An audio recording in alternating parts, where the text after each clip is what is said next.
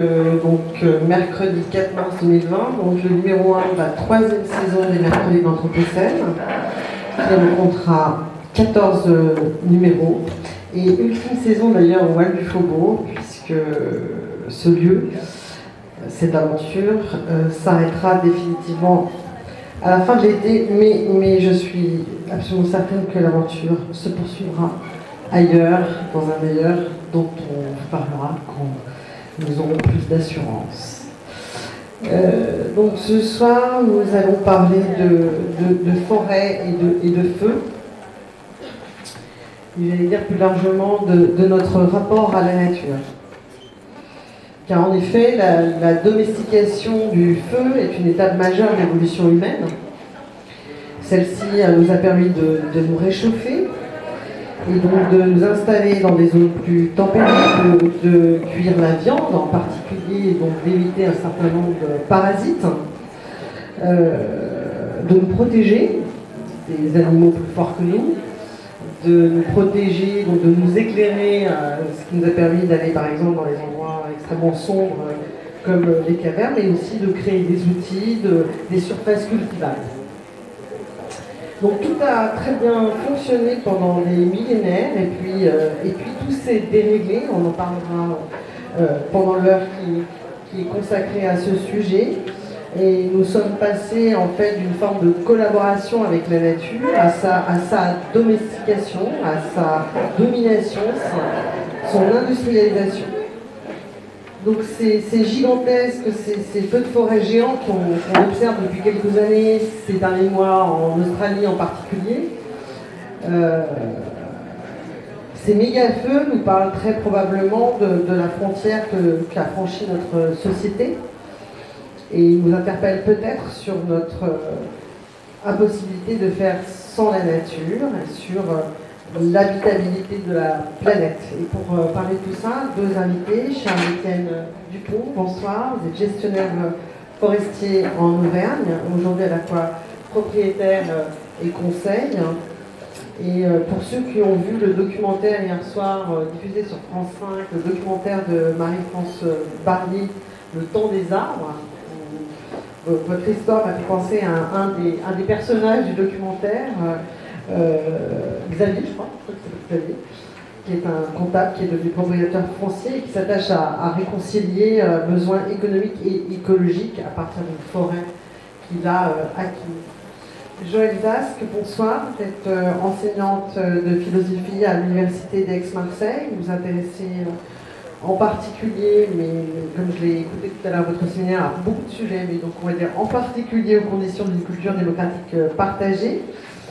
Et je dirais que vos deux, deux, derniers ouvrages, j'espère que je ne me trompe pas dans la chronologie, La, démocratie au champ, de, édité à la découverte en 2016, et Quand la forêt brûle, penser la nouvelle catastrophe écologique, euh, édité plus récemment en 2019 euh, chez Premier Parallèle, traite depuis des sources euh, différentes, il me semble, d'un sujet, d'un même sujet, celui-là aussi du rapport de l'homme à la nature, de, de la coopération nécessaire dans une perspective peut-être d'écologie démocratique.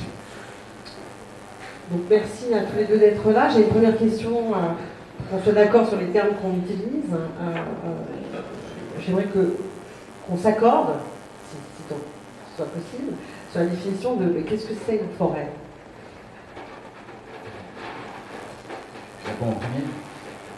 Alors, une forêt, c'est effectivement sur le plan de la loi euh, une densité euh, de végétaux euh, à l'hectare. Donc on parle de 100 arbres par hectare pour définir un, minimum de,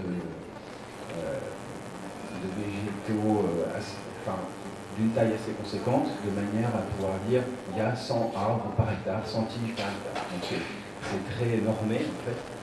Et ceci dit, une forêt dans l'inconscient collectif, c'est pas juste ça en fait. C'est un ensemble, c'est un écosystème, c'est euh, notre patrimoine, c'est notre paysage. Et euh, une forêt, euh, on pourrait distinguer deux grandes sortes de forêts. les forêts dites naturelles, qui poussent, comment dire, qui ont suivi ce qu'on appelle la sylvogenèse, c'est-à-dire la genèse de la forêt par elle-même. et qui découle d'une évolution naturelle de l'occupation d'un territoire. Donc ça c'est la première sorte de forêt. Puis la deuxième sorte de forêt, c'est la forêt dite artificielle, c'est-à-dire une forêt qu'on aurait plantée. Et malheureusement, une des dérives, ça a été effectivement la monoculture dans un objectif de production de bois, parce qu'on utilise du bois et qu'il euh, a fallu euh, alimenter notre industrie et on a, cherché à, effectivement domestiquer, euh, utiliser des, dynamiques naturelles pour produire du bois à l'industrie et donc satisfaire nos besoins. Vous parlez de monoculture de Alors ça c'est spécifique à la, on parle de la France, de l'Europe, du monde Alors effectivement, je, parle de ce que je connais, et je connais quand même un peu plus le territoire français septentrional, on va dire, de, des forêts septentrionales. Euh, ceci dit, euh, la forêt, euh, d'une certaine manière, c'est l'aboutissement d'une évolution naturelle. C'est-à-dire que quand on laisse un terrain nu pendant des millénaires, l'évolution naturelle, c'est vers la forêt. donc on a différents types de, formations végétales. On a les toundras, on a les taïgas, euh, voilà, on, a euh, les forêts tropicales, les forêts équatoriales, et puis les forêts septentrionales. Et dans les forêts septentrionales, euh, effectivement, l'évolution de cette, de cette formation végétale a amené l'homme à se, voilà, à se à se nourrir, à, construire son habitat grâce au bois.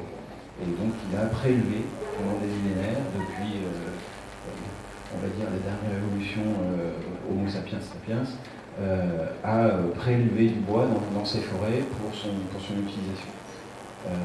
un peu, d'une certaine comme les chasseurs-cueilleurs faisaient, ça a évolué vers de l'agriculture vivrière. exactement pareil, l'homme a cultivé en quelque sorte la forêt en, prélevant uniquement, et puis en passant à une zone euh, différente. Et donc, ça, c'était euh, une évolution, euh, on va dire, qui n'était pas sédentaire. C'est-à-dire que les, populations se déplaçaient au fur et à mesure de leurs besoins. Quand on avait ratissé toute une, toute une zone, ben, on changeait de zone. Et sauf que, ben, évidemment, l'occupation du sol ne permet plus aujourd'hui de passer à la zone d'après, puisque la zone d'après n'a pas eu le temps de se reconstituer. Euh, d'où la gestion de la forêt. Et donc, euh, depuis, on va dire, le, XVIIe siècle, euh, on a commencé à se dire, mais en fait, on va manquer de bois, on va manquer de bois de construction pour les navires, et donc il a fallu aménager, penser à l'aménagement de nos forêts pour pouvoir pérenniser la ressource et satisfaire nos besoins. Et donc ça a été les, premiers assignats de Colbert pour, gérer la forêt. Et donc, euh, c'est à partir de là qu'on a commencé à développer cette science, euh, la sylviculture, la culture de la forêt, pour prévoir, anticiper nos besoins et assurer la pérennité de la, forêt. Euh, donc, ça, ça a été pendant quelques siècles. Et puis, le moment où l'industrialisation a, fait que les besoins en bois, en charbon, ont été de plus en plus importants. jusqu'à un moment où bah, d'autres énergies sont venues concurrencer le, charbon de bois, donc il y a eu le charbon de terre qui est, arrivé, et donc euh, il y a eu une certaine déprise des forêts à ce moment-là, un certain abandon en fait des forêts. Et puis euh, l'urbanisation, l'exode rural, et aujourd'hui on a une forêt en France qui, euh, qui grandit en fait en surface, on a de plus en plus de forêts en France, ça occupe à peu près un tiers du territoire. 20% de cette forêt appartient à des collectivités, et 80% appartient à des propriétaires forestiers privés. Et 80% de cette forêt euh, n'est pas gérée. C'est-à-dire que en fait, 100%, de cette forêt n'est pas gérée. Et euh, on se retrouve en fait avec euh, un territoire qui est aux confins de, l'occupation de l'homme. C'est-à-dire que l'homme a occupé les villes, a occupé les champs, et puis tout ce qui n'était pas tellement cultivable, eh finalement, ça a été abandonné. Et d'autant plus après-guerre, après la Deuxième Guerre mondiale, on s'est retrouvé avec euh, une déprise agricole forte. le monde paysan a subi des grandes transformations. les gens sont allés aux villes, il y a eu une perte de, territoire abandonné à la fois. On, a, on a abandonné des terres. Et de là, bah, la silvogenèse a commencé, c'est-à-dire que ces terres qui étaient abandonnées, il y a eu des accrus feuillus, des accrus naturels qui ont commencé à évoluer. Et puis, à un moment, dans les années 70-80, on s'est dit que cette ressource, cet or vert, soi-disant, euh, pouvait être euh, euh, domestiqué, géré, industrialisé pour produire du bois. Et donc, plutôt que de laisser ces terres abandonnées, on a rasé ça et on a replanté des espèces, donc dites à croissance rapide, mais en fait, ça s'étale quand même sur une cinquantaine, soixantaine d'années, comparé au, au chêne, on va dire, qui est avec des rotations beaucoup plus longues, de l'ordre de 200 ans, 250 ans. Et donc, euh, l'objectif de la croissance rapide de, ces arbres, c'était euh, d'implanter un maximum pour pouvoir satisfaire nos besoins humains. Sauf qu'on a oublié quelque chose, c'est que dans la nature naturelle, on va dire, euh, la, la, monoculture, ça n'existe pas en fait. Et aujourd'hui, on, a de plus en plus de scientifiques qui montrent que l'écosystème forestier est potentialisé par sa diversité, et non seulement entre les espèces d'arbres, mais aussi avec les, espèces végétales qui sont aussi présentes dans une forêt naturelle. Et donc euh, aujourd'hui, on essaie de concilier la production de bois et d'autres aspects. La forêt se suffit elle-même, certes, mais euh, on essaie aussi de, de maintenir l'intervention de l'homme. Donc là, je, fais des grands raccourcis. Euh, mais justement, j'allais un peu creuser cette question-là, effectivement, cette question de la forêt, de la nature naturelle euh, et le rapport de l'homme à la nature. Je disais que euh, forêt et homme ont toujours fonctionné ensemble. Il y a, eu, il semblerait, une, rupture, en tout cas une, très grande bifurcation la manière de l'homme de gérer euh, la forêt, justement dans ce passage à la monoculture et à l'industrialisation. Est-ce que c'est des choses qu'on peut euh, identifier, dater? Est-ce que ça se déroule de la même manière sur tous les territoires de, notre planète? Je crois que là, je ne suis vraiment pas une spécialiste de ces questions-là, mais euh, qu'il y a, disons, des forêts effectivement qui forment l'écosystème avec des hommes et des forêts qui se retournent contre l'homme parce qu'elles brûlent ou parce qu'elles se referment ou parce que euh, finalement elles évacuent la possibilité euh, euh, de la biodiversité ou la possibilité d'un habiter, d'un faire avec en quelque sorte. Donc là, je crois qu'effectivement, opposer le désert boisé, comme disent certains forestiers, ou ces forêts qui ressemblent à des champs de maïs, à la forêt diversifiée, ça n'est pas opposer la forêt naturelle à la forêt cultivée, c'est opposer la forêt qui n'est pas une forêt à une forêt qui est cultivée, sinon c'est pas vraiment une forêt non plus. Je crois que c'est plutôt cette opposition moi qui m'a semblé intéressante. Et là, du coup, on peut, on peut trouver cette distinction un peu partout sur la planète, à ma connaissance.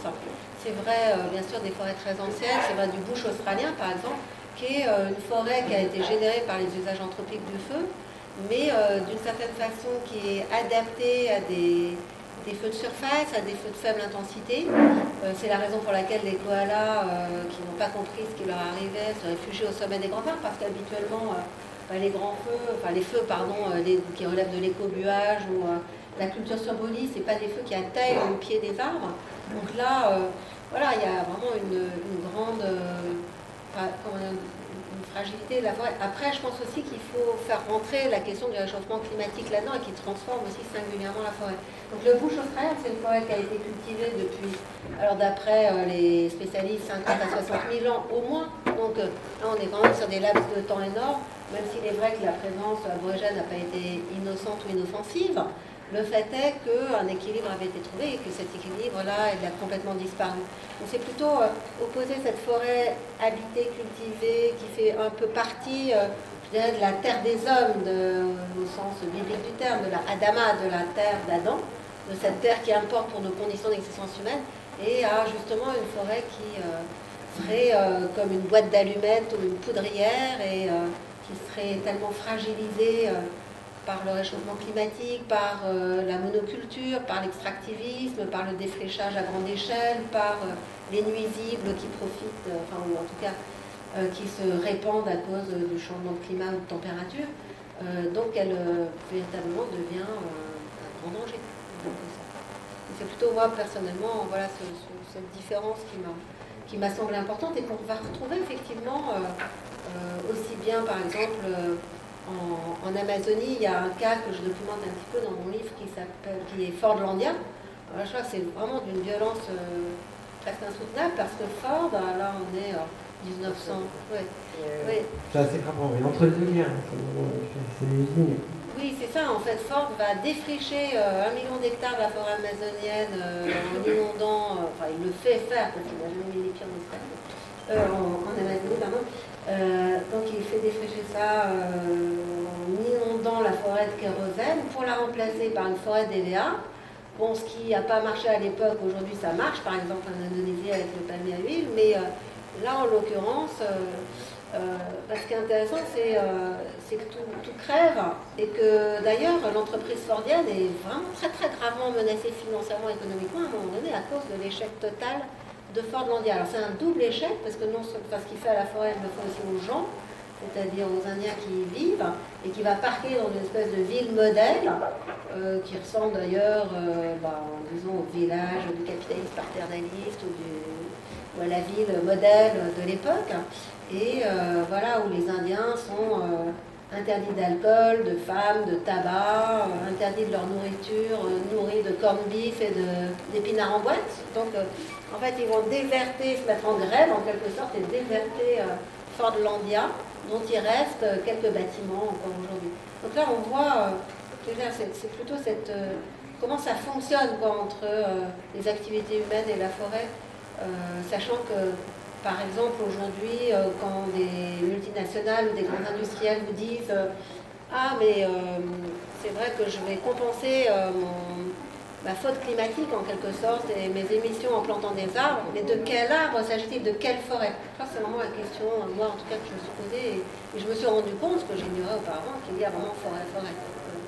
toutes les forêts ne se ressemblent pas et qu'en particulier, euh, ces forêts euh, destinées euh, à être des stocks de ressources hein, qui ressemblent un peu, je dirais, à des élevages de porcs parqués dans des, voilà, dans des lieux exigus. Enfin, c'est vraiment euh, quelque chose de. Il y a une dénaturation en quelque sorte de la forêt, une transformation euh, de l'être forêt euh, qui, qui me semble être visible dès lors qu'on s'y promène, enfin, dès lors qu'on est et en fait, c'est assez grave parce qu'apparemment, alors sans doute beaucoup mieux que moi, euh, étant donné que le plan d'adaptation au changement climatique en France prévoit qu'un certain nombre d'espèces ne vont pas résister à l'augmentation des températures, anticipe et remplace des forêts diversifiées, c'est le cas de Fontainebleau apparemment, euh, prévoit des coupes pour les remplacer par des pins de ou des arbres qui seraient prétendument mieux adaptés, plus résistants. Alors là, on, est plein cauchemar. Je pense que vous connaissez bien ces problèmes-là. Oui, tout à fait. Les enjeux, euh, enfin, on va dire le dérèglement climatique, puisque le réchauffement aujourd'hui est, une vraie question, parce qu'effectivement le réchauffement c'est quelque chose qui, se fait de manière assez lente, même si c'est beaucoup plus rapide que ce qu'on avait imaginé euh, dans encore 10 ou 20 ans. Euh, le, dérèglement climatique fait que les espèces qui étaient adaptées, qui avaient évolué, quand la forêt a évolué, s'est adaptée à une une géomorphologie, un climat, euh, pour atteindre un certain équilibre. Et donc euh, ces forêts naturelles euh, seraient en mesure éventuellement de, s'adapter à un réchauffement climatique. Le problème, c'est le dérèglement climatique. Le dérèglement climatique, en fait, ça se, les symptômes sont qu'il y a des gelées tardives, des gelées précoces, des coups de vent, des périodes de sécheresse, des périodes, à l'inverse, de, de trop de pluie, de trop d'eau et euh, torrentiel effectivement, et qui, euh, qui ravinent les sols et euh, qui font que les espèces deviennent de plus en plus fragiles et de plus en plus comment dire, menacées par des déséquilibres. Et les déséquilibres se manifestent aussi par alors un, des, symptômes sont effectivement les feux, les feux de forêt spontanés, alors qui sont aussi de cause humaine, hein, crois que vous me dites, euh, j'ai plus les proportions, je crois que c'est 80%, 85 à 98, c'est des chiffres que j'avais lus. Voilà, c'est ça. Ça dépend des régions. donc on, a quand même une, très forte cause anthropique dans, l'émergence des feux. Alors, criminel ou pas, hein, c'est simplement parfois un tesson de verre qui, Voilà, mais n'empêche que. ça peut être accidentel, mais n'empêche que les sols sont desséchés, il y a des périodes de, canicule, de forte sécheresse, qui favorisent ça. Et en fait, ces périodes de risque augmentent et euh, favorisent effectivement l'émergence de, grands feux. Mais les feux ne sont qu'un symptôme. Il y a aussi euh, des attaques parasitaires euh, catastrophiques. Et plus une forêt est naturelle, plus on se rend compte qu'elle est résistante et résiliente. C'est-à-dire qu'effectivement, d'une part, il y a l'attaque, la période de résistance, la période d'incubation, mais aussi la période de résilience, c'est-à-dire de reconstruction. Dans une forêt naturelle, on se rend compte qu'on a une meilleure résistance et résilience. Euh, ceci dit, dans les forêts monoculture, quand un insecte, un parasite euh, commence à attaquer, euh, malheureusement, il n'y a pas véritablement d'obstacle à son évolution de manière exponentielle. C'est exactement ça qui s'est passé à Fort-de-Landia en fait c'est que les EVA qui poussent à distance les uns des autres dans la forêt naturelle, là, se sont retrouvés au contact et se sont contaminés les uns les autres et tout est mort en quelques mois. D'ailleurs, cette forêt d'un n'a jamais produit le moindre litre de latex. Hein. C'est mmh. impressionnant. Le gâchis euh, phénoménal que ça fait. Alors, euh... J'imagine que c'était du latex pour, les pneus. Et oui, oui, bien sûr. Oui. Bien sûr, il y avait un, il y avait un intérêt. Euh, a priori, on pourrait dire que c'était pas bête. On, va produire du, de l'EVA, on va produire du latex, et puis ça va fournir du latex pour nos, pour nos, pour nos pneus, pour la production de voitures, etc. Il ne voulait pas être dépendant de la Chine. Oui, alors euh, voilà, il y, avait, il y avait une idée derrière la tête. Mais euh, n'empêche, euh, voilà, ils ont pris la, nature d'une certaine manière par, par, le bout de la lorgnette productiviste, mais c'était sans tenir compte des, interactions qu'il y a entre les êtres vivants d'une forêt et d'un écosystème. Et, effectivement, ben voilà, les DA spontanément ne poussent pas en monoculture, partage, ou enfin voilà, ils poussent au milieu d'autres arbres et on ne peut pas. Euh, de la même manière, euh, l'épicéa du Jura, euh, l'épicéa qui est endémique du Jura, pousse très bien dans le Jura, c'est son, son aire d'acclimatation d'origine. Ceci dit, l'épicéa qui a cette croissance rapide, on a voulu en mettre partout après-guerre parce que c'était cette fameuse essence à croissance rapide, on s'est dit c'est formidable. sauf qu'on l'a mis dans des endroits parfois pas, adaptés, donc souvent dans des altitudes trop basses, euh, parce que euh, voilà, c'est plutôt une espèce de montagne. son aire d'origine, c'est la montagne, mode de montagne. Et puis bah, petit à petit, euh, la monoculture a fait que bah, l'épicéa, quand il est attaqué par les scolies, de, petits insectes, de papillons qui, vont pondre sous l'écorce, quand l'arbre est attaqué, en fait, les larves se nourrissent de la sève de l'arbre et font mourir l'arbre. Euh, ceci dit, euh, quand euh, un insecte pond une centaine de larves, 100 larves font 100 papillons, 100 papillons font des dizaines de milliers de, larves, et, etc., etc. donc c'est exponentiel. Et donc les attaques parasitaires en ce moment sont une vraie, problématique pour les forestiers, parce qu'effectivement, on se retrouve dans ce qu'on appelle une impasse sylvicole, c'est-à-dire que techniquement, la bonne gestion qu'on aurait voulu faire dans ces forêts-là, bah, elle est contredite par la nature, et donc on est obligé de passer par des phases de, coupe. Euh, il faut couper à blanc. Et là, euh, bah, c'est une catastrophe parce qu'on est dans un cercle qui n'est pas du tout vertueux, qui, est un cercle vicieux, où en fait on coupe, on revient à une ère, euh, un sol nu qui devient raviné, où il n'y a plus rien, il n'y a plus de végétation dessous, puisque c'était la monoculture. Et donc on se retrouve avec des déserts qui sont hyper impactants sur le paysage, qui sont traumatisants bah, pour, les, habitants euh, des, espaces ruraux, euh, euh, et parfois même très critiqués parce que les, gens qui étaient partis de ces espaces ruraux, qui avaient toujours connu les forêts, et qui reviennent de, leur ville pour, pour passer des week-ends, des vacances, revoir leur famille, etc. Ils disent mais c'est une catastrophe, on est en train de faire n'importe quoi, qu'est-ce qui se passe, voilà. Et en fait, euh, c'est tout le patrimoine en fait, qui est remis en question. donc il n'y a plus seulement des aspects de production de bois, on s'en rend compte, il y a d'autres attentes sociétales. Et qui sont. Euh, et donc on est en train d'attribuer à la forêt euh, ce qu'on appelle une multifonctionnalité. C'est-à-dire que, d'accord, la forêt se suffit par elle-même, mais on a aussi des attentes à la fois de production de bois, de paysage, d'écosystème, de tourisme, d'accueil du public, de promenade, de, plein, d'activités. Et du coup, euh, cette multifonction, ben, on essaye, nous, forestiers, entre guillemets, bon, forestiers, on essaie de l'être, euh, ben, de prendre en compte cette multifonctionnalité dans, euh, dans, notre, dans la technique de prise en compte de, l'écosystème pour continuer de piocher les arbres pour nos besoins en bois, mais aussi assurer la pérennité de ce patrimoine.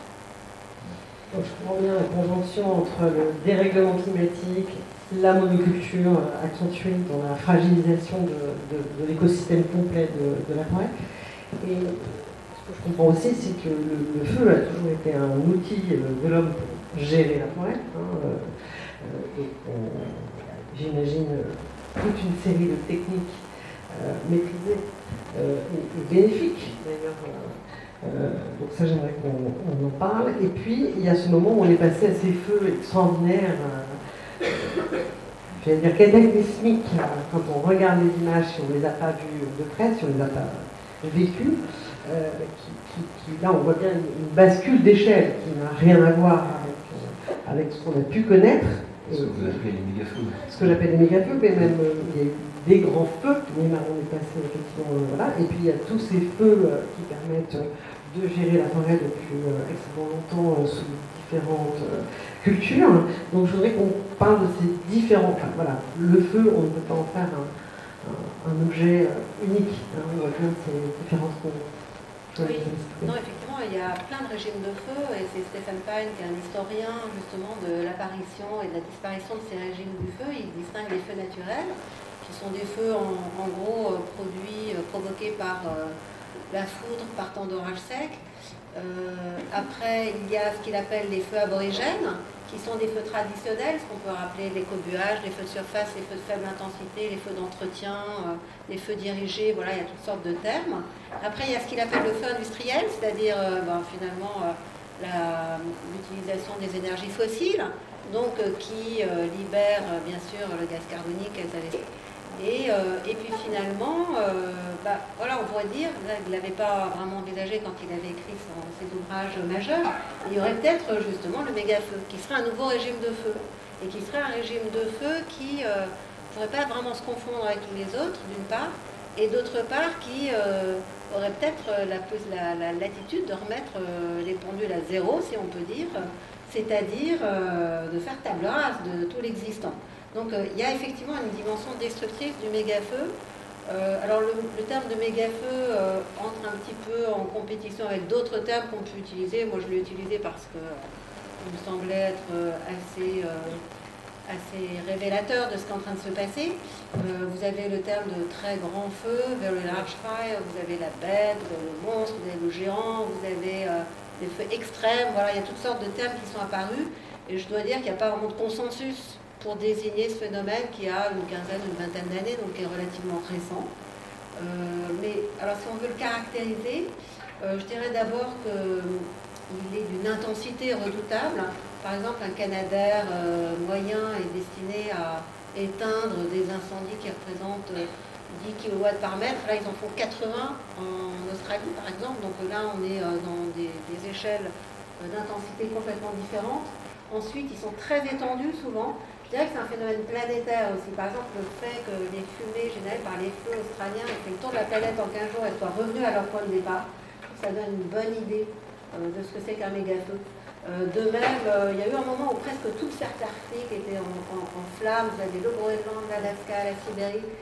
C'était vraiment effrayant et la NASA, grâce à toutes sortes de capteurs distribués autour de la planète, euh, génère en temps réel un planisphère des feux et euh, émet le scénario d'un embrasement de les terres émergées parce qu'on voit que les foyers se rapprochent les uns des autres et, euh, et donc coalisent en un énorme feu en fait.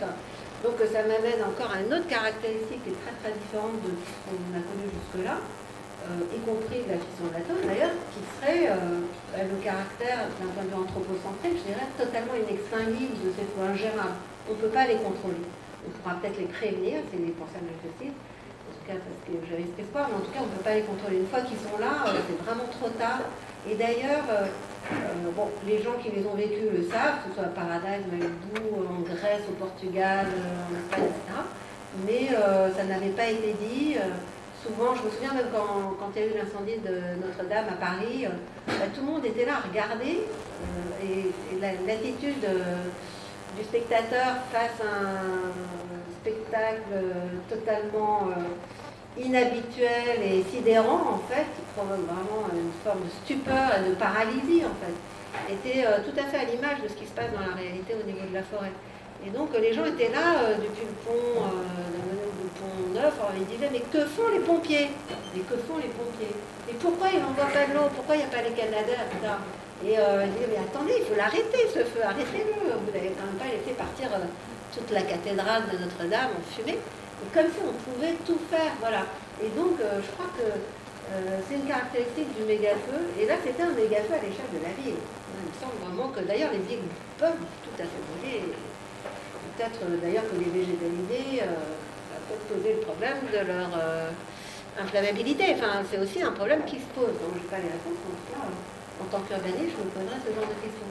Et donc, euh, on a euh, effectivement cette idéologie de la toute-puissance de la technologie, ce qui d'ailleurs, et ça les forestiers le savent bien, ce qui d'ailleurs est un peu une catastrophe au niveau des investissements, parce que l'immense majorité des investissements publics aujourd'hui, au lieu d'aller vers euh, justement euh, la diversification de la forêt, la restauration, l'entretien, euh, la suppression des, combustibles de trop. Par exemple, je pense aux forêts de la Drôme qui sont complètement encombrées de, buis ravagées par la pirate. Mais si ça brûle, ça, c'est un genre, ah c'est impossible. Voilà.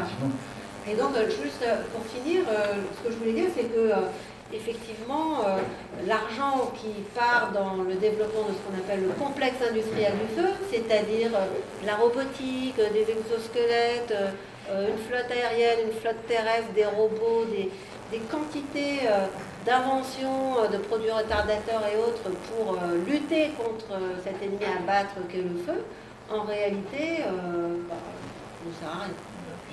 On est complètement. ce qui était intéressant avec l'Australie, c'est que c'est quelque chose qu'on a commencé à dire on a commencé à entendre euh, dans la presse et, un peu partout que, bah non, qu'on ne peut rien faire.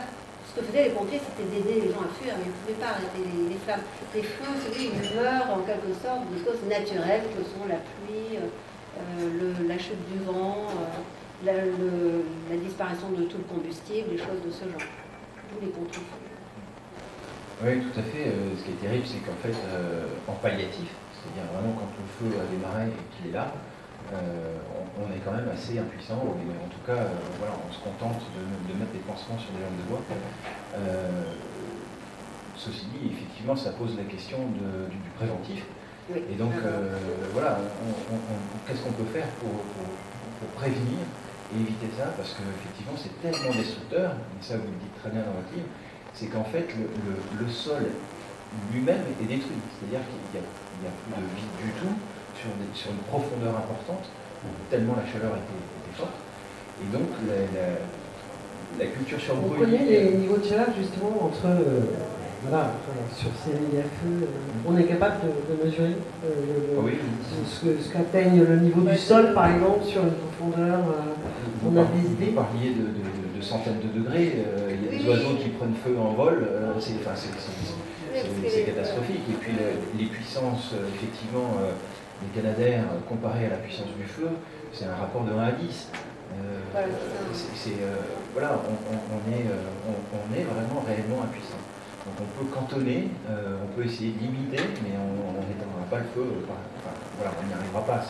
Il faut que le, feu aille au bout de sa démarche. C'est ça. Voilà. Et, ça. mais là, je crois que c'est une démarche de destruction.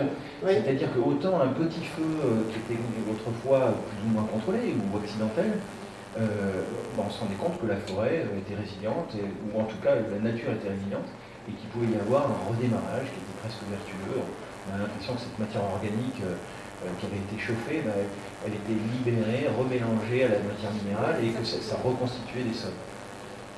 Ceci dit, là, dans le cadre de méga on atteint des températures telles et un niveau de destruction tel, et sur des telles surfaces, que, ben voilà, en fait, clairement, le sol est détruit et il n'y a plus rien à faire que de laisser le temps passer et c'est du sol qui est, enfin c'est du territoire qui est perdu. On sait combien de temps ben, là justement, euh, je crois que les forêts euh, californiennes euh, auraient besoin de 200 ans hein, pour se reconstruire. Les forêts méditerranéennes, c'est plutôt 80, peut-être plus. donc on est dans des échelles de temps qui ne sont pas du tout celles finalement de l'Anthropocène, on pourrait dire. là par exemple, en Corse, à Marseille, que je connais bien, évidemment parce que j'y habite, euh, bah, des collines qui autrefois étaient boisées, là, elles sont complètement dénudées, les sols ont été lessivés, euh, ravinés, malgré la fabrique de fascines, etc., on ne les retient plus. Et euh, bah, une fois que tout ça est parti, bah, je pense qu'il y des milliers d'années, ce qui n'est pas grand-chose à l'échelle de la planète, mais à l'échelle de nos conditions d'existence humaine sur la Terre, là, par contre, ça commence à faire très long. Et donc, comme les feux repassent, en plus, les méga-feux, ils ont cette propriété de revenir sur leur pas. Ça, les pompiers trouvent ça vraiment monstrueux et effarant. C'est-à-dire que euh, brûlent une première fois tout ce qui est en surface et puis ils reviennent par l'intermédiaire des racines. c'est vraiment euh, catastrophique. Et par ailleurs, euh, bah, vont justement consumer jusqu'à la souche des grands arbres. On voit dans les plaines Mirabeau, il y a eu des grands feux, bah, des grandes cavités dans le sol qui correspondent justement au moulage des souches de grands arbres. Résurgence, une fois que le premier feu est passé, il y a des résurgences. Il y a des résurgences, donc euh, voilà, donc effectivement, on peut penser que, bon là évidemment on a adopté un temps euh, catastrophiste, mais euh, malgré tout on peut penser que pour l'instant les conditions ne sont pas vraiment réunies pour que, disons, les forêts renaissent de leurs cendres. Mmh. vous avez adopté un catastrophique, mais on s'en lucide, lucide, d'une certaine manière, donc je ne sais pas si on peut être optimiste, mais il y a une chose qui a été, parce que je pense que le grand public a, je pense, hein, avec notamment les, grands feux en Australie, a, compris qu'on ne pouvait pas les arrêter. Je, pense que ça, c'est un message qui est en train de, passer sur ces échelles de, feu. Par contre, il y a quelque chose qui n'a pas été, il me semble, tant dit que ça euh, dans les médias. Hein, je ne parle pas de, la recherche, hein, je, parle des médias et de la sensibilisation du public euh, en général que nous sommes, euh, ça c'est sur le fait que, la forêt est composée d'arbres qui sont des formidables pièges à carbone qui permettent de libérer, euh, en transformant de l'oxygène dans l'atmosphère. Donc c'est nos alliés, on va dire, à, l'ensemble des vivants. Euh, le feu, c'est l'inverse. Hein, le, feu, libère le carbone. Hein. Donc sur des échelles de feu euh, que sont les méga-feux, les feux géants, comment on peut les appeler, voilà, euh, ça doit être absolument formidable, la, puissance libérée, le, niveau de pollution de l'air généré par, ces C'est-à-dire qu'il y a une espèce de tuerie euh, verticale, vous avez parlé du sol hein, qui était détruit, et je ne parle même pas de la biodiversité, et, mais aussi l'air que nous respirons, qui normalement est plutôt pollué par nos activités. Oui, oui, alors effectivement, les, grands feux de forêt contribuent énormément euh, à l'émission de gaz à effet de serre et effectivement euh, peuvent y contribuer de telle sorte que euh, l'activité humaine finalement passe en second rang en quelque sorte en termes de responsabilité d'émission. Par exemple, les grands incendies qui avaient eu lieu à Bornéo, Java, Sumatra, en Indonésie en 2017, à la fin de 2017, enfin à l'automne 2017, en ce qui concerne notre saison, on générait plus de gaz à effet de serre que l'activité américaine tout entière. Donc là, on a effectivement euh, on peut imaginer passer euh, à un pyrocène, c'était une hypothèse qu'on avait faite, c'est-à-dire euh, à bah, une période où finalement le dérèglement climatique sera finalement généré, provoqué par les méga-feux Ça, c'est vraiment un scénario qui est tout à fait envisageable et qui d'ailleurs se produit déjà, qui est réalisé. Ensuite, effectivement, je crois que qu'on n'a peut-être aussi pas suffisamment dit, c'est que euh, les feux traditionnels, les, les les feux de surface, parce qu'on a, par exemple, je me souviens que quand les feux en Amazonie ont eu lieu, euh, euh, bah, des petits malins ont dit oui, mais ça vole aussi au Congo. Et ça, c'est assez énervant parce qu'en fait, même moi, je ne suis pas du tout spécialiste, mais entre ces feux qui, en Amazonie, avaient été préparés depuis plus d'un an, hein, ça, je l'ai appris assez récemment, c'est-à-dire que, des coupes de bois avaient été organisées par des multinationales qui euh, ont profité de l'encouragement de Bolsonaro, mais pas uniquement, qui prévoyaient déjà de mettre le feu à la forêt pour transformer euh, des zones forestières en, culture euh, rentable. donc là, en l'occurrence, ont véritablement saccagé la forêt, mais volontairement. Et donc, euh, euh, les feux qui s'en sont suivis ne sont pas du tout de même nature des feux qui ont lieu au Congo ou partout en. Finalement, dans les pays, euh, les pays les plus. Même si ces feux sont vraiment sans doute pas très bons pour les équilibres écologiques et pour, pour le climat, peu importe, ça n'a rien à voir. En tout cas, ce qu'on sait, c'est que. Ça, vous en savez sans doute beaucoup plus que moi à ce niveau-là. Ce qu'on sait, c'est que les feux dirigés, les feux de surface, etc., sont des feux qui certes relâchent du gaz carbonique, mais produisent ou provoquent la pousse de plantes qui en capturent plus qu'il n'en a été émis. Et euh, d'ailleurs, c'est quelque chose qui a été démontré aussi à propos des lampes de broyat, des lampes de, feux de, de lande, des feux de, de tourbe, en fait. Parce que les, paysans euh, anglais, en particulier, dont la lande a brûlé, euh, salifèrent, disent-ils, avec la tourbe et et des tas d'analyses ont été faites qui montrent que les feux traditionnels de l'atome en réalité capturent plus de carbone qu'ils n'en émettent, ce qui n'est pas du tout le cas pour maintenant des, euh, des feux de forêt humide euh, qui émettent des tonnes et des tonnes de méthane en particulier, euh, plus que ravageuses pour l'atmosphère. Donc il ne faut pas tout confondre, effectivement. Oui, oui, je pense que la question des nuances, elle est importante et effectivement j'avais lu dans votre livre que l'intensité de ces méga-feux est tellement, tellement, est tellement forte qu'ils génèrent leur propre climat. Donc une espèce d'effet de, de, de, retendement. Oui, oui, effectivement. Alors, euh, on est vraiment euh, effectivement catastrophisme, pardon, euh, dans la mesure où je pense qu'il faut aussi mesurer l'enjeu, la perte. C'est-à-dire que ce qui a mis des millions d'années à, à, se constituer au niveau des sols, euh, je parlais de cybogénèse, mais on, peut parler de la genèse tout court, en fait, de, ces sols. Euh, c'est-à-dire que c'est des millions d'années d'entassement de feuilles, de matière organique accumulée, qui a permis euh, à ces écosystèmes forestiers de se développer. Et que quand c'est détruit, c'est détruit. C'est-à-dire qu'à notre échelle, à notre échelle de vie humaine, mais même à l'échelle de, de l'existence de l'homme, de l'espèce humaine, en fait, euh, pour reconstituer ça, euh, ça prendrait vraiment plus que des millénaires, c'est des dizaines de milliers d'années, voire des millions d'années, pour, euh, reconstituer le, Non mais voilà, donc, alors là maintenant, voilà, je pense qu'on pèse vraiment l'enjeu dramatique de, tous ces feux. Maintenant, qu'est-ce que, voilà, que, faire à l'endroit où on est, à l'époque où on est, oui, bien sûr, bien sûr. je pense qu'il faut quand même voir euh, la partie pleine du verre, on va dire.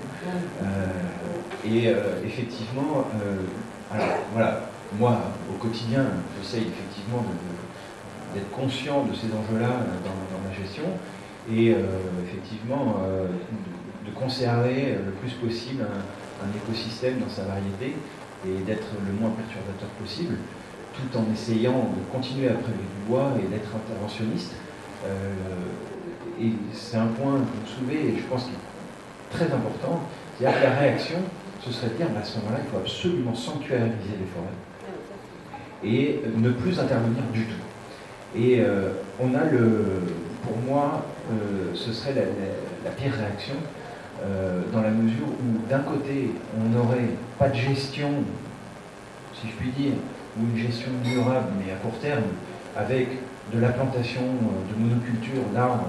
Euh, il y a beaucoup d'entreprises aujourd'hui qui, disent ah bah tiens, on va, on va euh, reverser une partie de nos bénéfices dans la plantation d'arbres, et en fait, euh, ils se retrouvent à, financer des plantations en monoculture dans des endroits où c'est pas du tout adapté.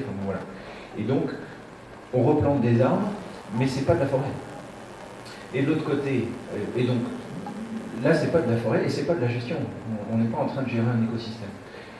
Et de l'autre côté, à vouloir sanctuariser des zones qui sont euh, effectivement à préserver, dans lesquelles il faut avoir une gestion extrêmement raisonnée, très fine, mais euh, en les mettant sous cloche, on ne fait pas de gestion non plus. Donc c'est pas pas de gestion d'un côté et pas de gestion de l'autre en.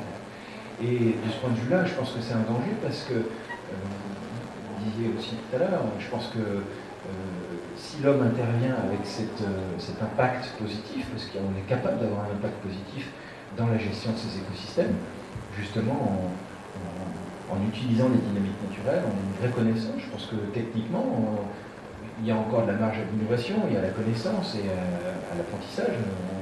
Voilà, aujourd'hui, même si euh, je suis professionnel depuis 25 ans, euh, j'ai encore euh, énormément de choses à apprendre sur ce milieu-là. Et beaucoup de scientifiques, encore aujourd'hui beaucoup plus éminents que moi, disent qu'ils ont tout ce que je sais, c'est que je ne sais rien. Hein. C'est voilà, le, en fait, on ne connaît que 5 ou 10%. Ouais, voilà, et puis on, a mis en évidence, euh, il y a une chercheuse canadienne qui a mis en évidence euh, les, relations entre les arbres et la communication, si on peut dire, même si je me méfie des mots qui projettent de l'anthropomorphisme sur, ces végétaux. Euh, n'empêche, on a une vraie connaissance, on commence à avoir une vraie bonne connaissance de ces dynamiques naturelles et on est capable de les accompagner de manière à sauvegarder ces espaces et qui sont euh, indispensables sur plein de plans. Voilà, effectivement, on disait, euh, ben, ils produisent de l'oxygène, ils fixent le carbone, ils fixent les sols, ils purifient l'air, l'eau. Enfin, clairement, on a besoin de ces espaces-là. Ça couvre à peu près 30% de la planète, la forêt. on, est, on est intimement liés on a extrêmement besoin de cette forêt et je pense que cette forêt, on est capable d'en prendre soin. Ah, oui, qu'est-ce qui manque alors Parce que si on a la connaissance, les savoirs. Euh... il manque la volonté.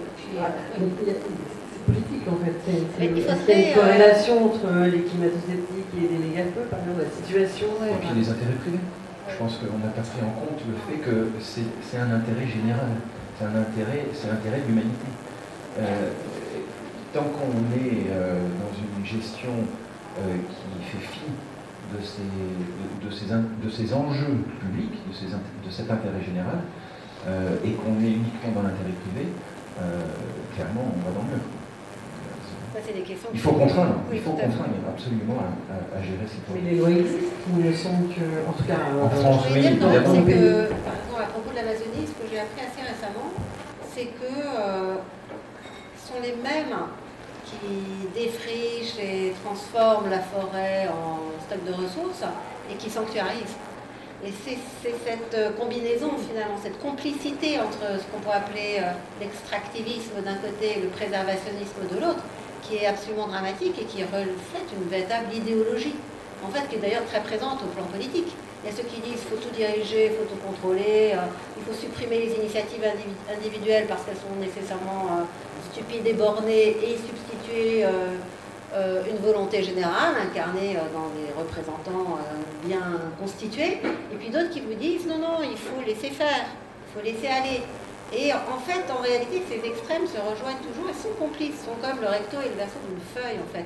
Et c'est ça, on le voit bien avec les méga-feux, parce que, en fait, et avec cet exemple-là, c'est-à-dire que ces multinationales qui mettent du palmier à huile ou du colza ou, ou je ne sais quoi dans l'Amazonie, en fait, en réalité, parce qu'ils ne sont pas fous non plus, euh, achètent, accaparent, c'est vraiment des problèmes de land grabbing, d'accaparement des ressources naturelles, donc achètent, privatisent des, régions entières euh, sous prétexte de les sanctuariser pour se les réserver à leur usage une fois que bah, finalement l'environnement commun aura été si dévasté qu'il euh, n'en restera, restera, absolument rien. je crois que cette histoire-là, elle est vraiment importante à raconter et euh, d'échapper à cette logique, c'est vraiment changer de culture politique en fait. C'est-à-dire, c'est effectivement réfléchir à notre relation avec les autres et avec l'environnement sur le mode de, comme on l'a dit au départ, une coopération, sur le mode d'une coexistence, sur le mode d'une cohabitation, sur le mode d'un dialogue. comme le disent les aborigènes d'Australie, moi, je m'occupe de la terre pour qu'il en reste pour les générations futures, mais dans les générations futures, il y a les koalas, il y a les kangourous, il y a les serpents, il y a les gens, il y a leur, euh, voilà, il y a les différents peuples, parce qu'en fait, c'est plein de peuples aborigènes, etc., etc. Donc, comment faire pour que notre environnement euh, soit même meilleur pour ceux qui viendront après nous qu'il ne l'est actuellement Je crois que ça, c'est la grande question écologique, en fait, et qu'on a tout à fait des moyens de En tout cas, c'est certainement pas le non-interventionnisme ou la sanctuarisation qui permet. par exemple, là où les aborigènes en Australie, qui sont largement convoqués euh, par les, autorités finalement qui ne savent plus comment faire euh, avec le feu, eh bien, préconisent justement de replanter la forêt. C'est intéressant parce que, étant donné l'intensité des feux qui viennent d'avoir lieu, ce qui va tout repousser, ça va être une monoculture, il n'y aura plus que des eucalyptus, même s'il y a plein d'eucalyptus, mais en fait, le bush, il est formé d'autres essences que l'eucalyptus, que les eucalyptus.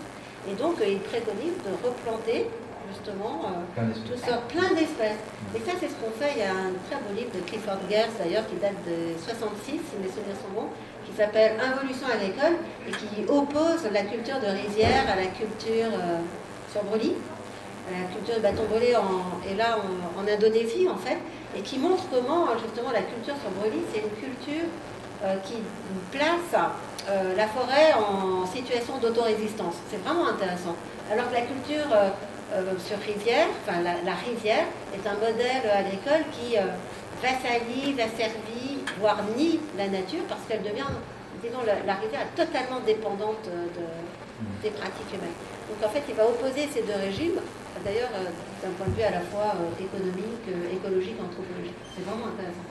il y a la des scolaires. C'est tout à fait ça, c'est-à-dire que l'écosystème est complexe, la problématique est complexe, et on réagit de manière binaire.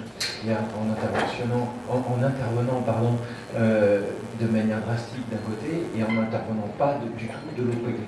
Or, voilà, le, curseur, on ne peut pas le pousser à fond d'un côté et à fond, ou à fond de l'autre. Il y a une réponse complexe à apporter, au cas par cas, euh, par, enfin, voilà. Et donc effectivement, euh, ben voilà, quand on est face à, quelque chose qui est binaire, qui est bon ou noir, ben, c'est difficile de, tempérer, de, modérer. Et là, aujourd'hui, on parle de la forêt, mais je pense que c'est valable dans plein de domaines, en fait. Oui, partout, voilà, tout à fait. et, et c'est pas uniquement euh, un mal français. Euh, alors, on parlait de, législation en France aujourd'hui, on est, on est quand même globalement plutôt protégé, même s'il y, a des dérives, même s'il y, a des choses négatives qui se font, il y a aussi plein d'initiatives, et, pas qu'en France. Hein,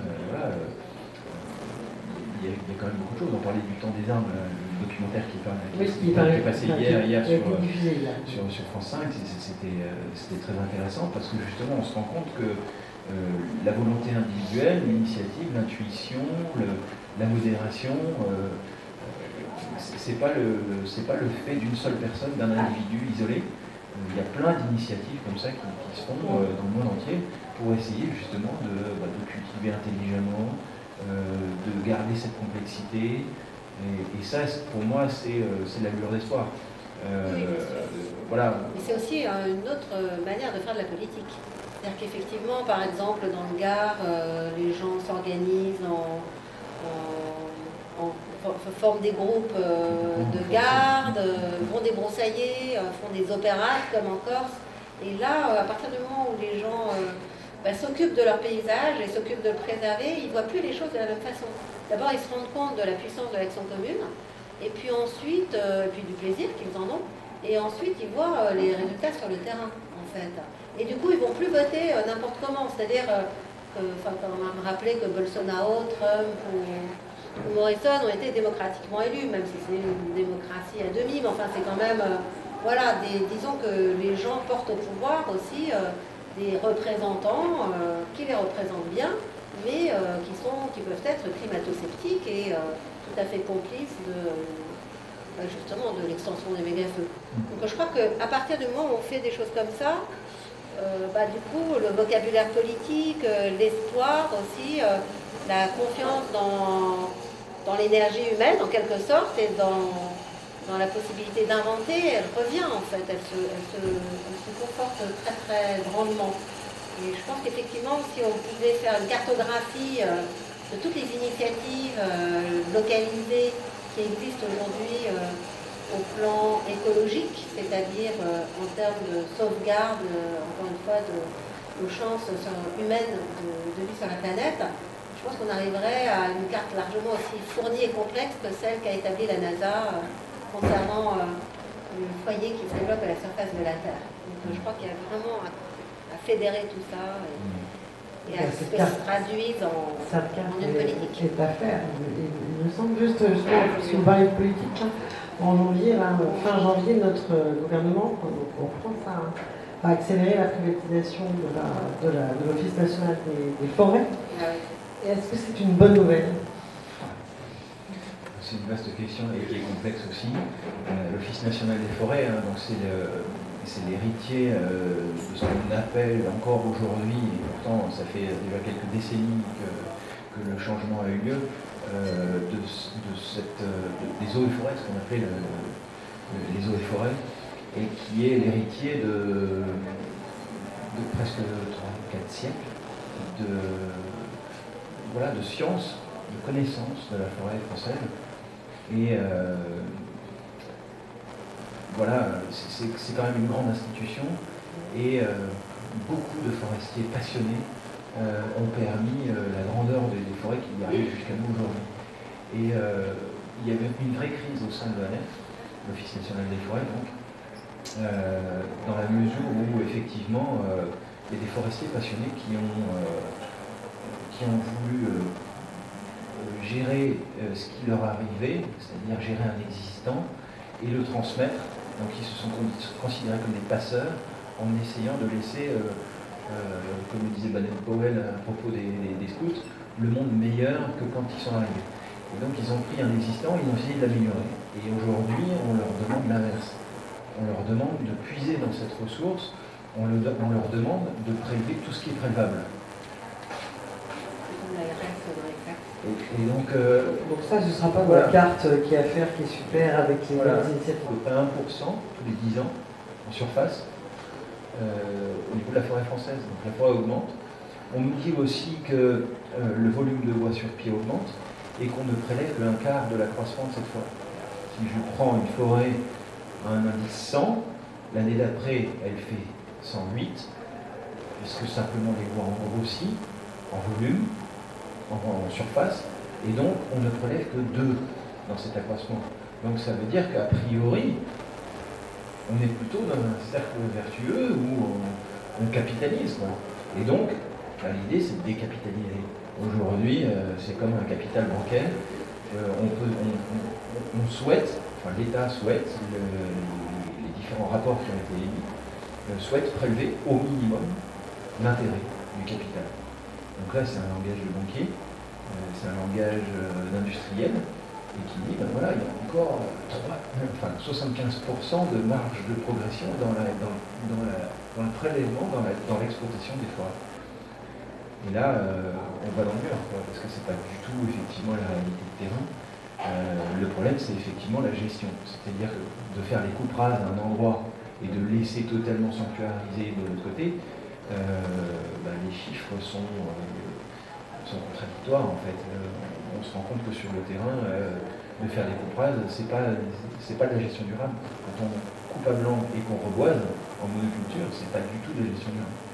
Et ça, aujourd'hui, ben, on a des labels qui sont pas parfaits du tout, puisqu'on considère que de faire ça, de faire des couprages et de replanter, c'est de la gestion durable. On arrive avec des planches qui sont dans les supermarchés, euh, issus de forêts gérées durablement, alors qu'en fait, c'est pas du tout le cas dans la réalité. Et donc là, euh, on pourrait effectivement euh, critiquer le système.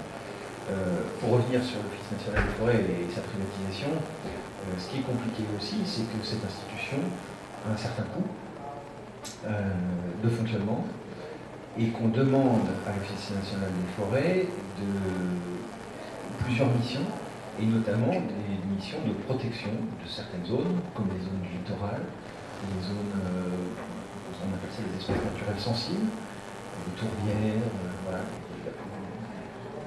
une partie du territoire qui est gérée par l'Office national des forêts, sans revenus. A l'inverse, il y a d'autres forêts sur lesquelles on peut prétendre à des revenus importants, et en fait, c'est ces revenus-là qui servent à gérer les autres zones qui sont euh, sans revenus. Et l'équilibre est menacé parce que, euh, clairement, euh, on ne peut pas euh, demander à quelqu'un de... Enfin, en fait, le propriétaire forestier, aujourd'hui, n'a qu'un seul revenu, c'est sa vente de bois. Et donc, pour gérer sa forêt, moi-même, en tant que gestionnaire aujourd'hui, je suis commissionné au volume de bois que je coupe. Donc là, c'est très concret. C'est-à-dire que plus je coupe d'arbres, mieux je suis payé, mieux je gagne ma vie. Ce qui est complètement incohérent et complètement qui va à l'encontre de, de mes convictions profondes de gestion durable. Plus je coupe, plus je gagne. Donc l'intérêt est contradictoire. Alors il faut être sérieusement passionné pour dire, je, vais gérer ça modérément, euh, je vais gagner moins ma vie, moins bien ma vie en tout cas, mais euh, voilà. on est payé par, notre passion en quelque sorte. Et euh, l'Office national des forêts, c'est le même principe. Ce sont les gestionnaires des forêts des collectivités. Et donc, on demande à l'Office national des forêts d'assurer des missions de protection, des missions d'accueil du tourisme, euh, de paysage, de gestion du paysage, mais en étant payé de la même manière, c'est-à-dire en coupant du bois.